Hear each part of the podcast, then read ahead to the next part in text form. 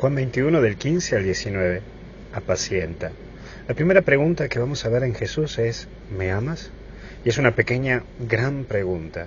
Hoy Jesús viene a hacerte esa pregunta a vos, sí, a vos, ni al del vecino, ni al de del frente, no, a vos. Y en tu corazón, en tu corazón está la respuesta.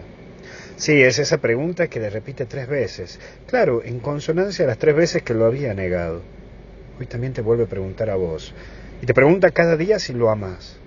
Después de tus negadas y de las mías, en cada actitud contraria con lo que decimos y predicamos, hoy Jesús te vuelve a preguntar si lo amas.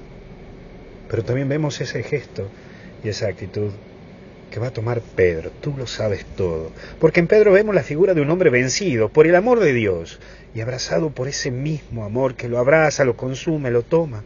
Porque Jesús te invita a una propuesta distinta, a seguirlo desde esa misericordia que te tiene y no por el voluntarismo exitista que te lleva a mover y a ser un hombre egocéntrico o narcisista que te hace creer que vos lo podés todo y que vos lo lográs todo.